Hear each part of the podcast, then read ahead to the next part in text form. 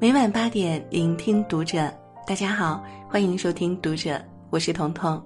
今天要为您分享到的文章是来自叶听风的。孩子问：“为什么我不能玩手机？”你的回答很重要。关注读者新媒体，一起成为更好的读者。暑假期间，和几个朋友带孩子出去郊游，我们搭好了帐篷，带了午餐和玩具。结果小朋友们却躲在帐篷里，一人一个手机，喊了几次都不出来。孩子们之间完全没有想象中兴高采烈的玩耍，反而多半的时间都在扎堆儿玩手机，几乎没有什么交流。女儿平时很少长时间玩手机，于是跑过来问我：“为什么别人可以玩这么久手机，我却不能？”我一时语塞，竟不知如何回复她。我们可以让自己的孩子不玩手机，但在大环境下，当别的孩子都在玩手机时，我们的孩子要如何自处呢？周末与妹妹一家吃饭，三岁的小外甥用手机看动画片，边看边揉眼睛。妹妹说，孩子因为经常玩手机得了干眼症，这几天正在上眼药水，说着就把手机抢了回去，结果小外甥哇的哭了起来，边蹬腿边喊。臭妈妈，臭妈妈！无奈，妹妹又把手机塞了回去，哭声戛然而止。手机从什么时候起已经成了哄娃神器了？孩子不吃饭，孩子打扰我们工作，孩子在公共场合吵闹，一个手机就能全部搞定。而在我们纵容孩子玩手机的同时，法国已出台了新的法案，中小学生在整个校园和教室。都不得使用手机，这一举措从二零一八年九月已开始全面实施。有调查显示，零到五岁儿童智能手机使用率超过百分之八十，三岁起就玩手机的孩子超过百分之三十。然而，苹果手机之父乔布斯生前却不让自己的三个孩子玩 iPad 和手机。他说：“我们限制孩子们在家里使用智能产品。作为研发者，他深知智能产品对孩子的伤害。德国儿童心理学家做过一个测试，他们让三组五岁的孩子在纸上画小人儿，结果，每天几乎不看电视的孩子画出的小人儿最完整、最漂亮；每天看电视超过三小时的孩子画出的小人儿简单呆板。”而看电视内容不被限制的孩子画出的小人儿，要么断手断脚，要么身体不完整或只有局部，显然是孩子被电视中的某些不好的内容影响到了。心理学家得出结论：让孩子过早、过多的接触电子产品，会大大损伤孩子大脑发育，影响认知力、想象力和创造力，而且这种伤害日后会很难弥补。现在很多孩子早早戴上了眼镜儿，多是因为过早接触电子屏幕造成的。因为动画片或者儿童游戏大多色彩艳丽，画面转换过快，极易让孩子的视觉神经系统疲劳。华盛顿大学有项实验证明，孩子从十个月起，每增加一小时看电子屏幕的时间，七岁时出现注意力缺陷多动障碍的风险就增加百分之十。来自电子屏幕的光影刺激是强烈的，适应了快节奏的孩子很难在相对平淡的静态的现实生活环境中凝聚注意力。一位小学老师说：“课堂上坐不住、爱走神儿、静不下心来看书的孩子，百分之八十都有爱玩手机、看电视过多的习惯。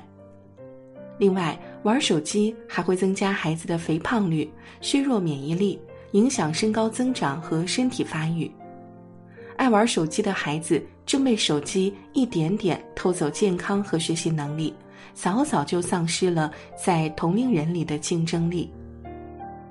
看过一个视频，一个七八岁的男孩举着菜刀跟爷爷对峙，叫嚣着不给钱就砍死你们。原因是他迷上了一款需要花钱的手机游戏，而爷爷不给他钱。手机让孩子生了心魔，失去了最后的理智与道德自控。心理学家说，过度让孩子接触电子产品，对孩子个性的形成和发展大有损害。孩子会出现焦虑、抑郁、暴躁、冷漠、自闭、人格分裂，甚至暴力行为。如果不加以限制，我们辛苦养育、寄予厚望的孩子，极易被手机狠狠吞噬。一次家庭聚会，两个男孩让我感触颇多。一个男孩从进门后往那儿一坐，就开始玩手机，根本不关心周围的人和事儿。爸爸几次催促他吃饭，他嗯了几次，根本不动。妈妈于是把水果喂进嘴里，他机械地嚼着。一米八的大个子，像几岁孩子一样被照顾着。手机就像精神鸦片，将一个孩子原本饱满蓬勃的精神状态全部吸走了。而另一个男孩则一直耐心地跟亲戚们聊着天儿，谦恭有礼貌，浑身散发着青春的活力，让人感觉很舒服。听他的妈妈说，他给孩子买了部手机，但孩子很少玩，有时间都用来运动和看书了。在听到这个孩子成绩优异，年年都被评为三好生和优秀班干部，自然也就不稀奇了。一个手机就能预测一个孩子未来是否有出息吗？或许未必，但是孩子对待手机的态度，从某种意义上说，是会影响他对待人生和未来的态度的。之前看过两则新闻，河北一名十三岁女孩晚上不学习，偷偷玩手机，被母亲将手机摔坏，一怒之下离家出走；河南一名初中男孩成绩不理想，被父亲批评并没收手机，一怒之下喝农药自杀。这些孩子怎么会这么脆弱呢？美国有调查显示，贪玩手机等电子产品让青少年的自杀率上升百分之三十一。而在我国，因为沉迷手机而患上网络孤独症的十五岁以下的孩子越来越多，在手机里自己是风生水起的角色，回到现实中却个性懦弱、心理脆弱，极易因为一点小事儿就走上极端。这些孩子大多无心学习，身在曹营心在汉，日日扮演着假性学习者的形象，被同龄人远远地甩在身后。曾有网友在泰国清迈机场偶遇一群日本小学生，他们或坐在椅子上，或坐在地上，没有一个人玩手机，而是人手一本书在细细阅读。感动之余，不仅唏嘘不已。爱玩手机的孩子和不爱玩手机的孩子，十年后的差距，也许比我们想象的更加遥远。在这样一个智能化时代，一点儿不让孩子玩手机，好像也很难做到。可怎样做才是正确的呢？一，先培养阅读习惯，再接触电子产品。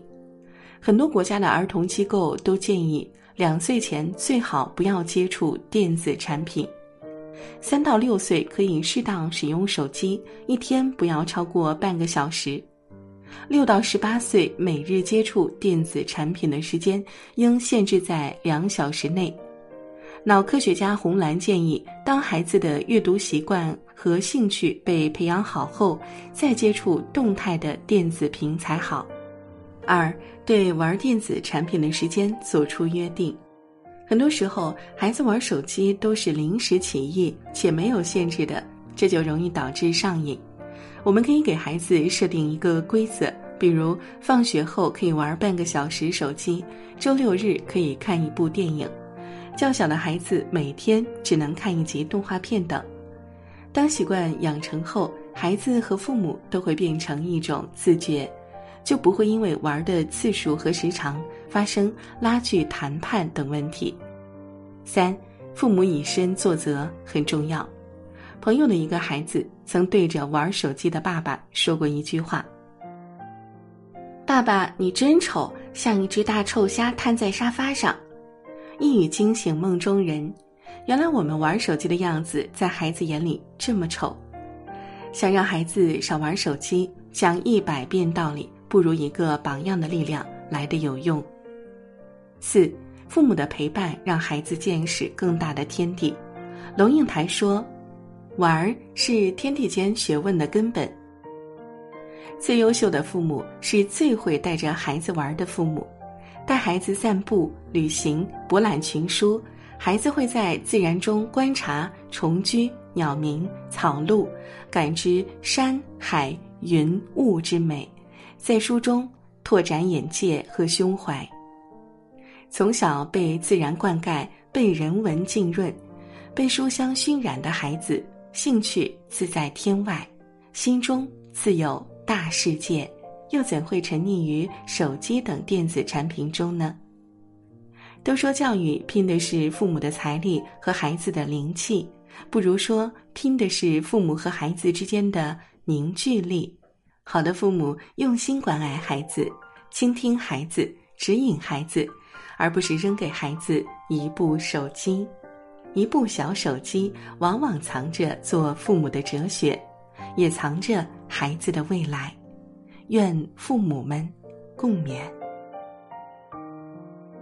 好了，这就是今天为您分享的文章了。喜欢我们的分享，欢迎给我们留言。我是彤彤，祝大家小长假快乐，晚安。